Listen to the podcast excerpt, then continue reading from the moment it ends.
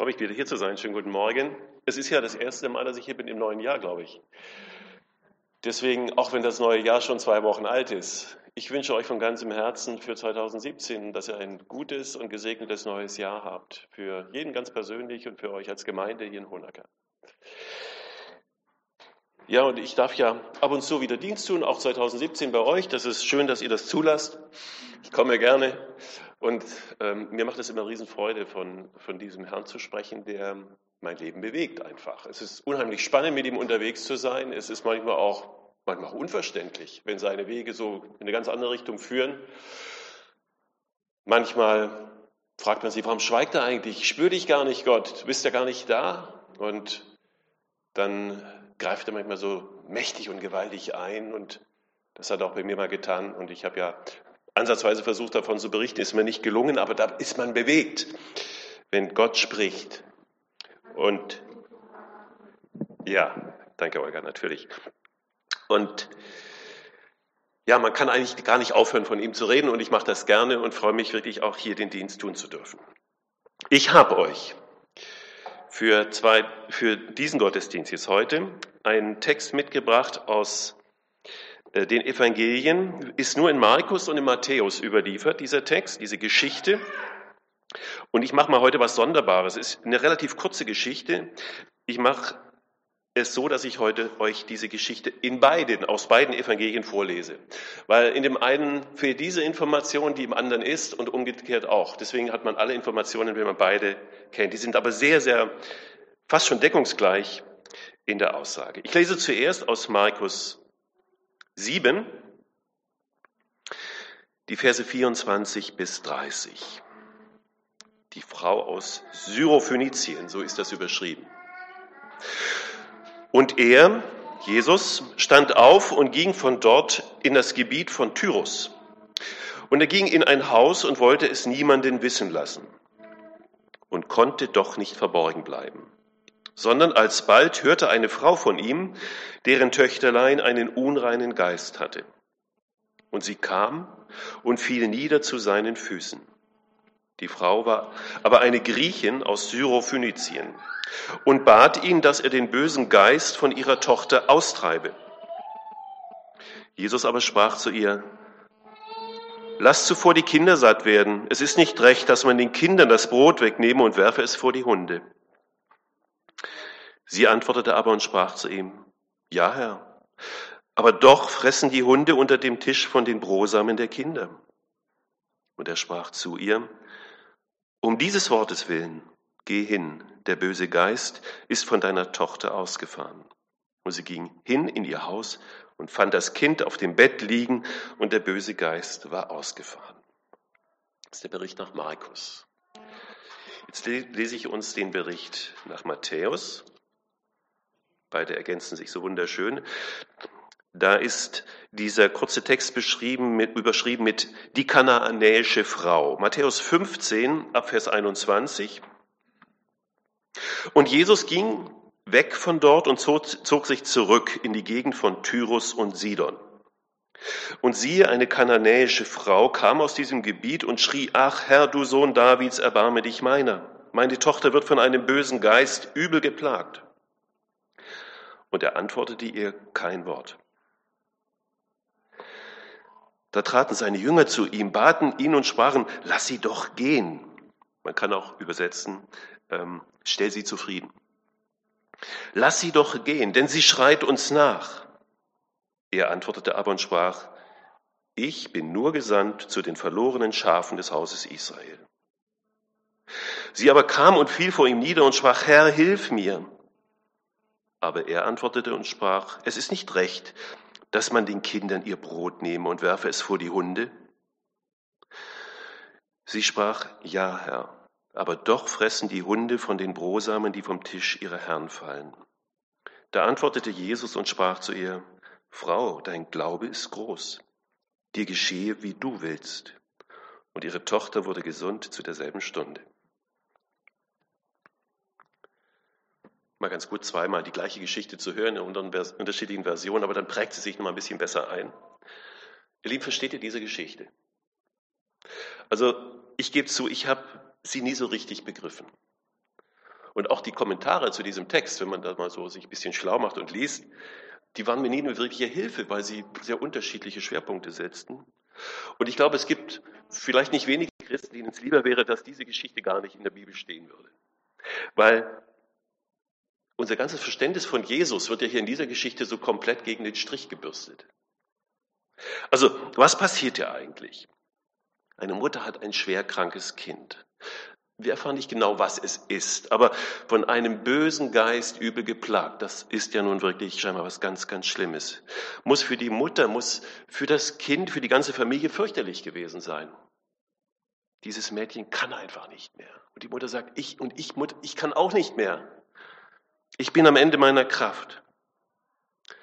In ihrer ganzen Verzweiflung wendet sie sich an Jesus. Und dann erlebt diese Frau, ja, man kann sagen, eine Abfuhr nach der anderen. Sie wird von Jesus äußerst kühl behandelt. Man hat fast das Gefühl, Jesus lässt diese Frau richtig auflaufen.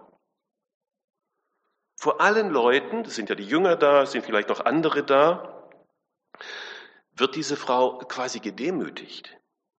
Das tut doch weh, das ist doch verletzend. Sowas tut man doch nicht, schon gar nicht bei einer Frau, die ohnehin ja fast rechtlos in dieser damaligen Zeit war und viel einstecken musste von den Männern. Und dann am Ende doch bei der Geschichte die Zusage der Heilung. Was steckt hinter diesem Gespräch zwischen Jesus und dieser Frau?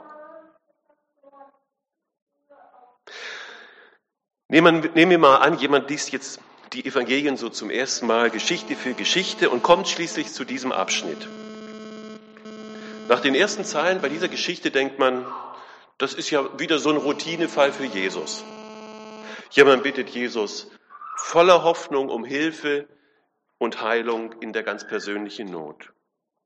Und ohne Zweifel wird doch Jesus jetzt, wie in allen Berichten zuvor, vielleicht noch die Frage an die Frau richten, glaubst du oder willst du gesund werden?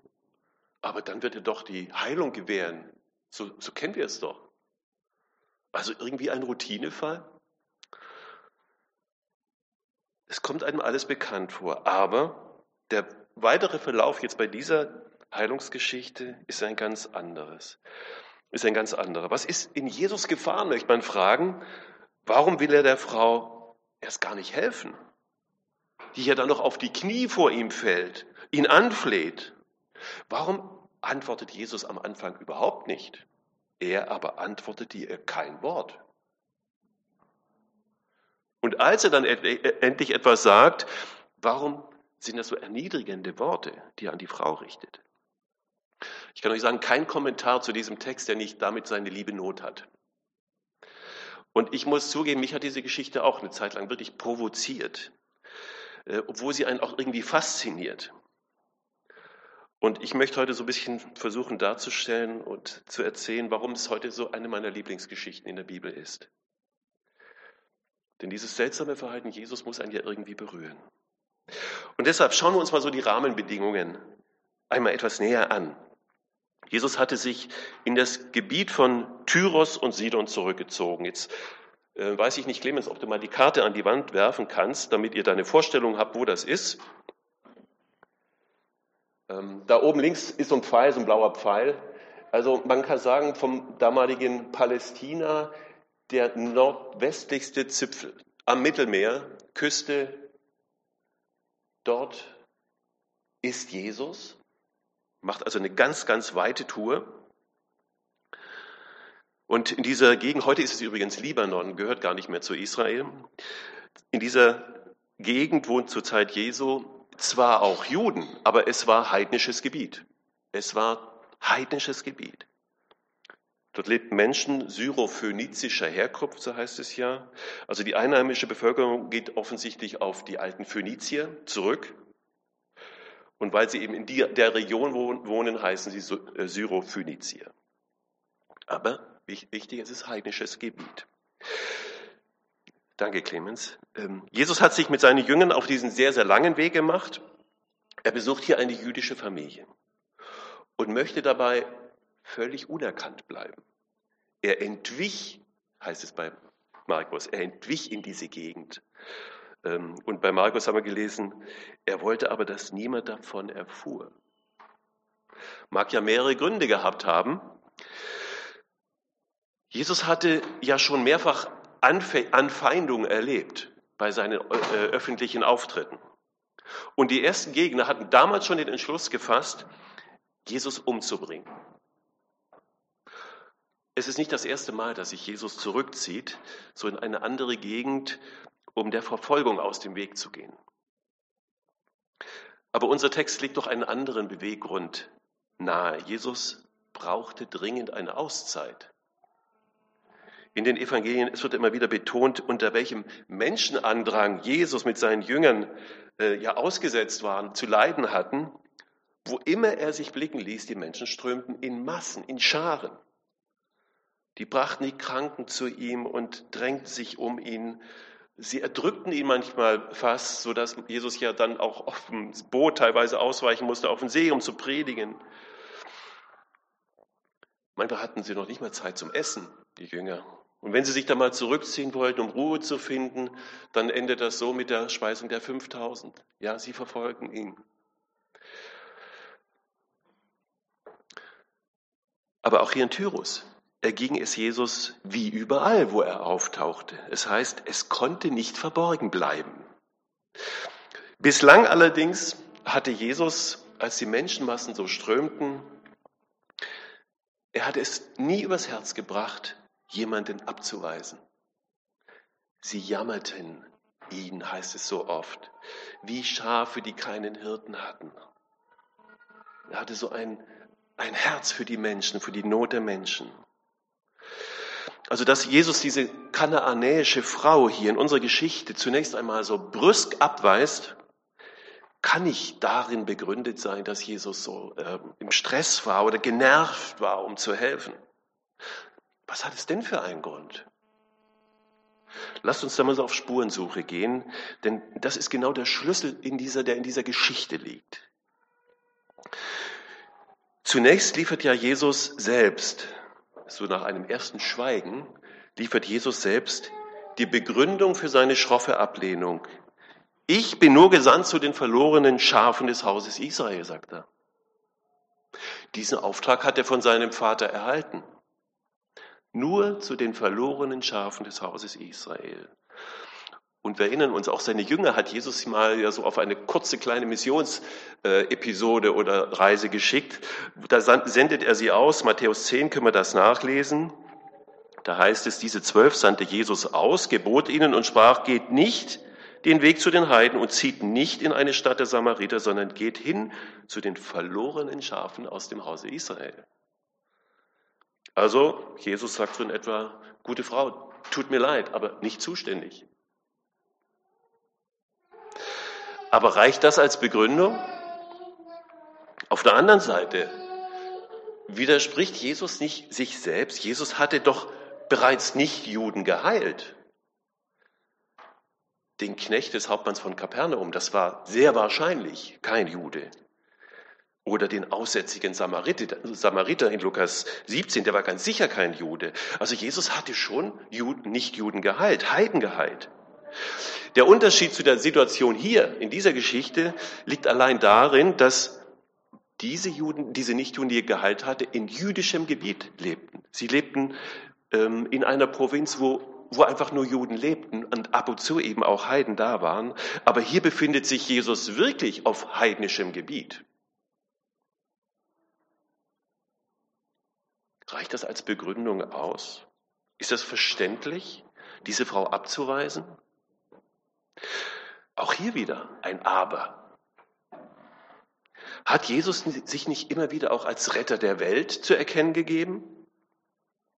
Jesus ja, er kam als der verheißene Messias der Juden für die Juden, ja, aber immer auch in dem Bewusstsein eben nicht nur der Retter Israels zu sein, sondern derjenige zu sein, der den Völkern Frieden verkündet. In den alten Schriften war das immer wieder als Prophezeiung, als Messias-Prophezeiung niedergeschrieben, der den Völkern Frieden verkündet, als Licht gesetzt für die Heiden. Und Jesus selbst hat ja gesagt, ich habe in Johannes 10, und ich habe noch andere Schafe, die sind nicht aus diesem Stall.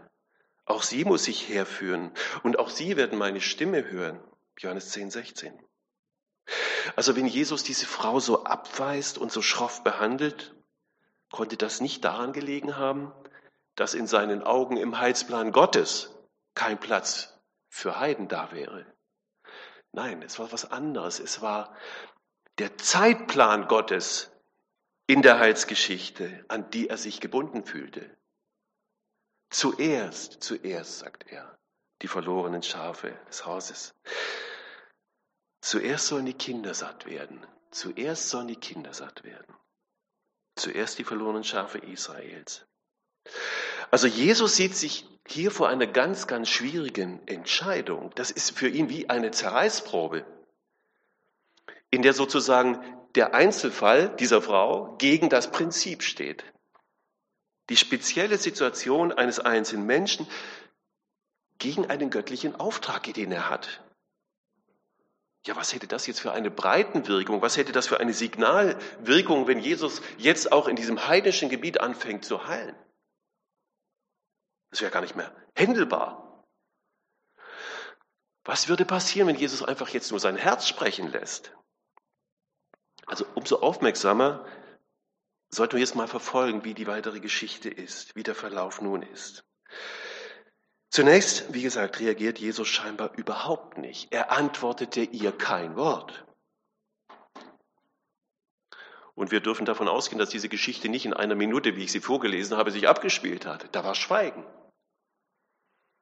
Und die Jünger haben da überhaupt kein Verständnis dafür, warum Jesus hier so beharrlich schweigt.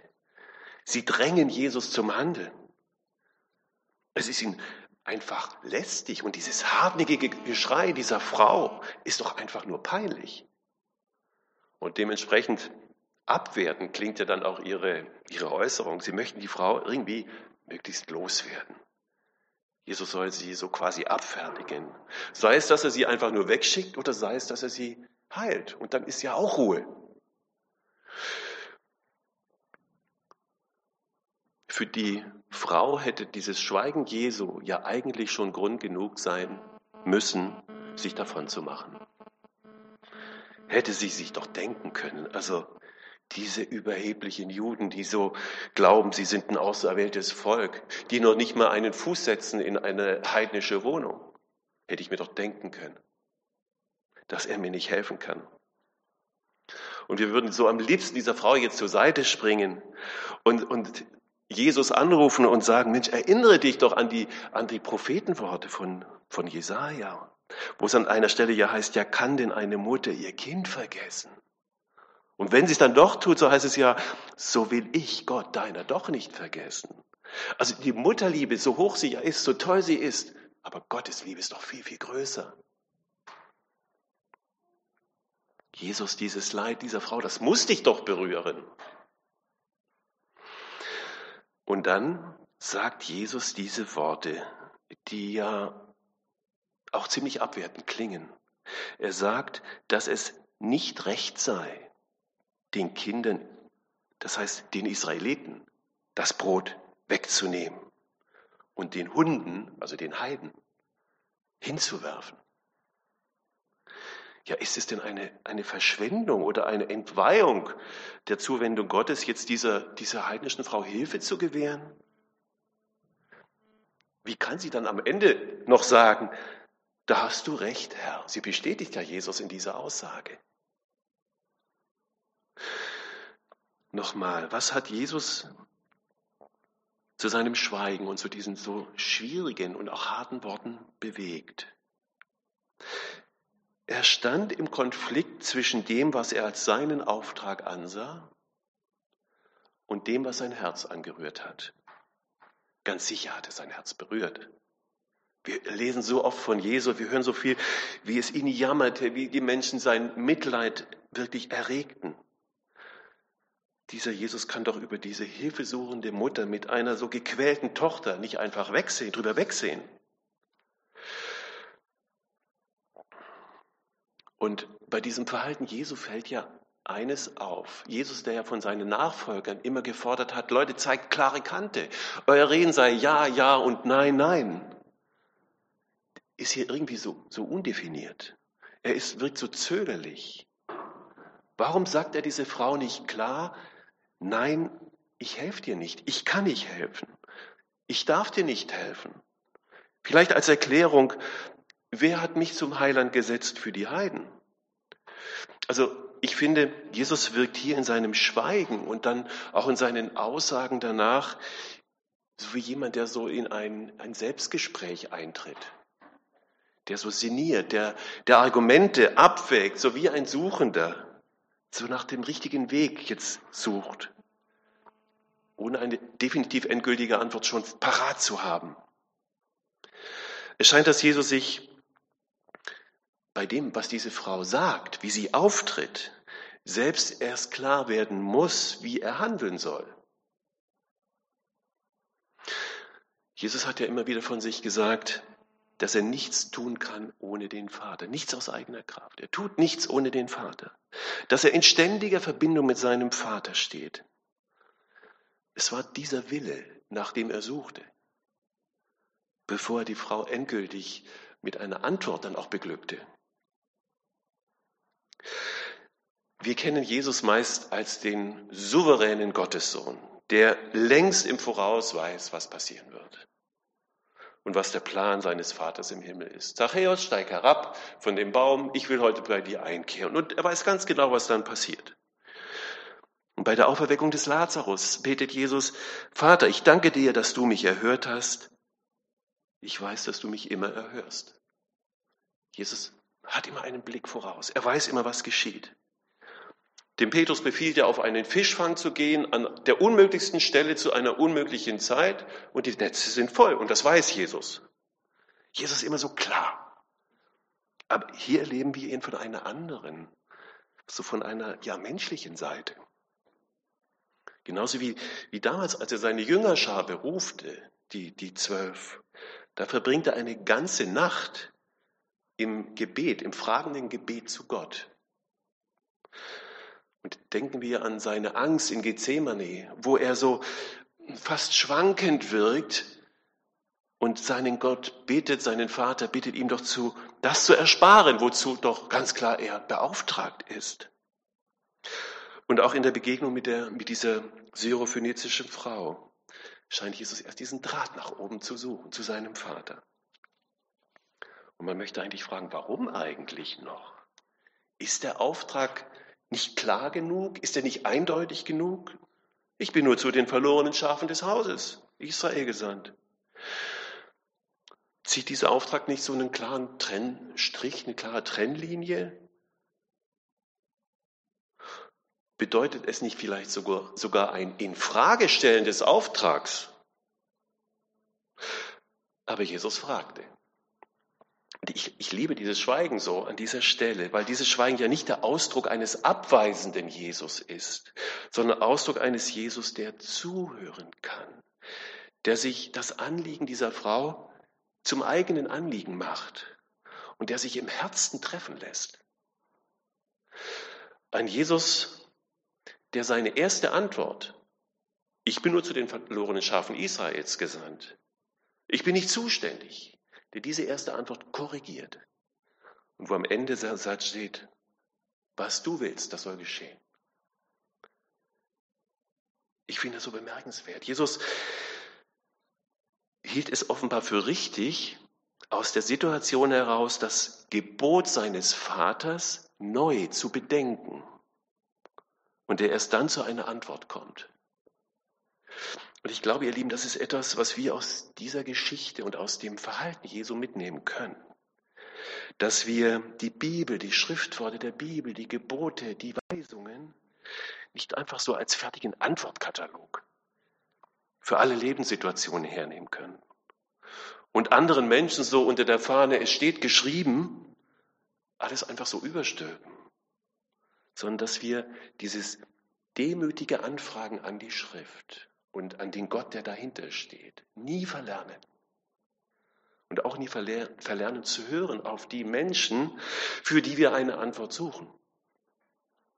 Jesus selbst ist es, der das vorlebt. Das können wir von ihm lernen. Was können wir von dieser Frau lernen? Ich glaube, dass diese Frau eine Ahnung davon hatte, unter welchem Druck Jesus immer ist, wie sein Tagespensum ist, dass da so eine Fülle auf ihn einprasselt. Aber sie nimmt darauf null Rücksicht. Ihr Anliegen ist ja viel zu wichtig. Und ist es nicht tatsächlich so? Um was muss sich Jesus alles kümmern? Er muss sich um deine kleine Sorgen, deine Sorgen, meine Sorgen. Er muss sich um die Sorgen unserer Gemeinde kümmern, um die, die Sorgen der Gemeinde Backnang, um die großen Dinge auf dieser Welt. Er muss sich um Syrien kümmern, um die Flüchtlinge und jetzt auch noch um Amerika mit dem neuen Präsidenten.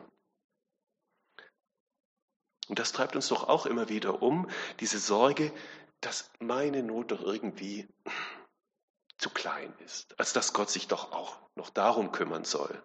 Also da muss ich doch irgendwie alleine damit klarkommen.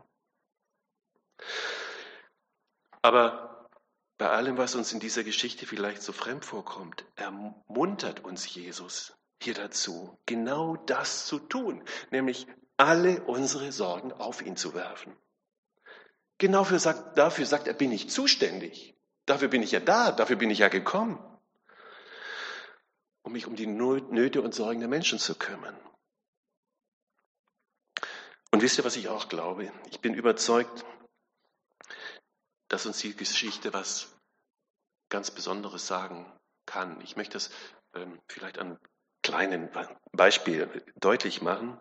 Als junger Mann, ich war so 18, ich glaube fast schon 19, da haben wir in der Jugend in Backnang, wir waren eine relativ große Jugendgruppe mit vielen Jungs, habe ich mit drei von denen einen Club gegründet.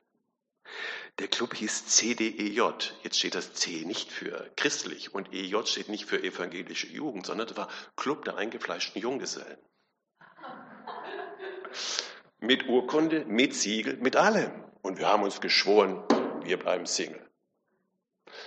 Kurz danach habe ich eine junge Frau kennengelernt und die hat es tatsächlich geschafft, mich umzustimmen. Und mit der bin ich jetzt seit fast 37 Jahren verheiratet. Gut, dass sie mich damals umgestimmt hat. Und das ist das, was ich sagen will. Wisst ihr, ich glaube, man kann nicht nur Menschen umstimmen, man kann auch Jesus umstimmen.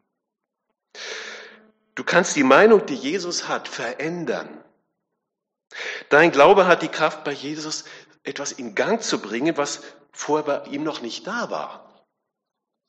Es ist bei Jesus nicht so festgelegt, dass du mit ihm nicht darüber reden könntest. Das Vertrauen in Jesus kann in seiner Wirkung so weit gehen, dass Jesus durch deinen Glauben zu einem Sinneswandel kommt. Und ich glaube, dass Jesus uns, dir und mir heute zuruft. Ich möchte, dass du nicht vorschnell aufgibst, wenn du so ein Anliegen vor mich bringst. Ich bin kein ewig gültiges Prinzip, sondern ich bin ein gütiger himmlischer Vater, der mit sich reden lässt. Die geschehe, wie du willst, heißt es am Ende dieser Geschichte. Das heißt, diese Begegnung zwischen Jesus und dieser Frau macht konsequent damit ernst, dass es sich, im Leben mit Jesus wirklich um die Geschichte von zwei Personen handelt. In meiner Beziehung zu Jesus geht es um eine Geschichte von zwei Personen. Sicherlich der eine göttlich, der andere menschlich. Aber zwei Personen, die sich aufeinander einlassen. Weder der Mensch noch Jesus gehen unverändert aus dieser Begegnung hervor. Zuerst in unserer Geschichte will Jesus gar nicht. Er weist die Frau ab. Dann will er etwas tun und dann tut er es schließlich auch. Genau das vermag der Glaube. Und dazu will uns diese Geschichte ermutigen. Zu dieser Kühnheit im Umgang mit Jesus, dass ich ihn beim Herzen packe. Und diese Frau, die tritt ja mit einem frappierenden Selbstbewusstsein Jesus gegenüber. Die ist geradezu frech. Sie ist fast unverschämt. Die hat den Mut, sich eben nicht mit so traditionellen Erklärungen oder theologischen Weisheiten abzufinden. Sie lässt einfach nicht locker. Und angesichts dieser Unbeirrbarkeit ihres Glaubens, dieser Frau wird Jesus seltsam nachdenklich, fast wankend. Und sie stimmt ihn um. Und ich möchte behaupten, nach dieser Begegnung ist auch Jesus ein anderer. Luther hat in einem Erklärungstext dazu geschrieben, bei diesen Geschichten zu dieser, bei diesem Kommentar sagt er, das Weiblein hat Jesus gefangen. So hat man halt früher geredet, aber durch Vertrauen Jesus gefangen nehmen, ja, ist ein interessantes Bild. Ihn umstimmen können. Und es ist dieser jungen Frau geschenkt, mit einem Missverständnis aufzuräumen mit einem Glaubensmissverständnis, das so, breit, so weit verbreitet ist. Es gibt diese Vorstellung, es ist doch alles festgelegt. Es muss alles kommen, wie es kommt. Meine persönliche Biografie, die läuft halt ebenso ab. Gott führt, Gott lenkt. Und Glauben heißt eben, dass man sich darauf, genau darauf einzustellen hat. Dass die Weltgeschichte so abläuft und meine Geschichte. Gott lenkt und der Mensch denkt. Und Glauben heißt, die Kraft zu haben, das immer wieder auch zu bejahen, anzunehmen. Ja, wirklich? Fragezeichen. Hat Gott einen Plan für diese Welt, für mich und dieser Plan läuft so ab, ohne Einwirkungsmöglichkeiten? Diese Geschichte zeigt uns etwas anderes auf. Und im Übrigen eine ganze Reihe von Geschichten, gerade auch im Alten Testament, ähm, wo Gott sich ja teilweise nach zehn Verhandlungen äh, umstimmen lässt. Denken wir an Abraham, denken wir an Mose. Unser Gott ist ein gütiger himmlischer Vater, der mit sich reden lässt. Gott ist nicht wie Allah, der alles vorherbestimmt hat und von seinen Anhängern totale Unterwerfung erwartet, bei allem Respekt vor, vor unseren muslimischen Freunden hier im Land. Aber dort ist der Glaube festgelegt. Es kommt, wie es kommt. Unser Gott ist lebendig. Ich muss in meiner Not nicht so voreilig und frömmelnd sagen, dein Wille geschehe, auch wenn wir es im Vater unser regelmäßig beten. Aber es soll uns trotzdem ermuntern, mit ihm zu reden, mit ihm zu ringen, mit Gott zu streiten. Er hält das aus. Mit diesem Missverständnis, dass bei Jesus alles festgelegt ist, räumt diese kananäische Frau auf. Diese Heidin. Sie will glauben, dass der Messias jede Wirklichkeit verändern kann. Sie ist so getrieben von der Not, von, ihrer, von der Krankheit ihrer Tochter. Und sie ist der Meinung, dass dieser Messias ihr nicht nur helfen kann, sondern ihr helfen muss. Ja, wer denn sonst? Sie nennt Jesus ihr unendliches Leid, die Not ihres Lebens. Sie macht da keinen Hehl draus, sie lässt das raus. Sie kommt so ganz, ganz menschlich zu ihm. Und da wird Jesus berührt. Er wird ergriffen und setzt sich in Bewegung zu dieser Frau. Und deshalb lehrt uns diese Geschichte noch etwas weit, weiterreichendes. Ich darf mit Jesus die Verantwortung für mein Leben teilen. Ich darf Lastenteilung mit ihm praktizieren. Ich muss nicht denken, Gott hat heilsgeschichtlich so viel zu tun, ist so beschäftigt mit Gemeindeaufbau und mit Mission und mit so vielen Dingen auf dieser Welt. Nee, ich muss da alleine durch. Nein. Diese Frau sagt, Herr, das ist auch dein Kind. Du bist zuständig, auch du bist zuständig. Es ist auch dein Problem. Ihr Lieben, dazu sind wir jetzt eingeladen, Jesus so herauszufordern, ihn zu beeinflussen, sein Herz zu berühren. Und er lässt sich umstimmen. Seine Geschichte in meine hineinziehen und meine Geschichte in seine hineintragen. Und ich ermuntere dazu, das Leben, so wie es ist, einfach vor ihm auszubreiten. Fromme Kruste ab, ganz menschlich sein geradeaus sagen, wo der Schuh drückt. Und dann die Verantwortung teilen für dein Leben mit ihm. Lastenteilung. Ja, man muss Gott beim Herzen packen. Das ist seine schwache Seite. Das sage ich mal provokativ. Und um dieses Wortes willen gehe hin. So sagt Jesus am Ende der Geschichte zu dieser Frau. Um deines Wortes willen gehe hin. Gott ist souverän, auch in der Gnade. Amen.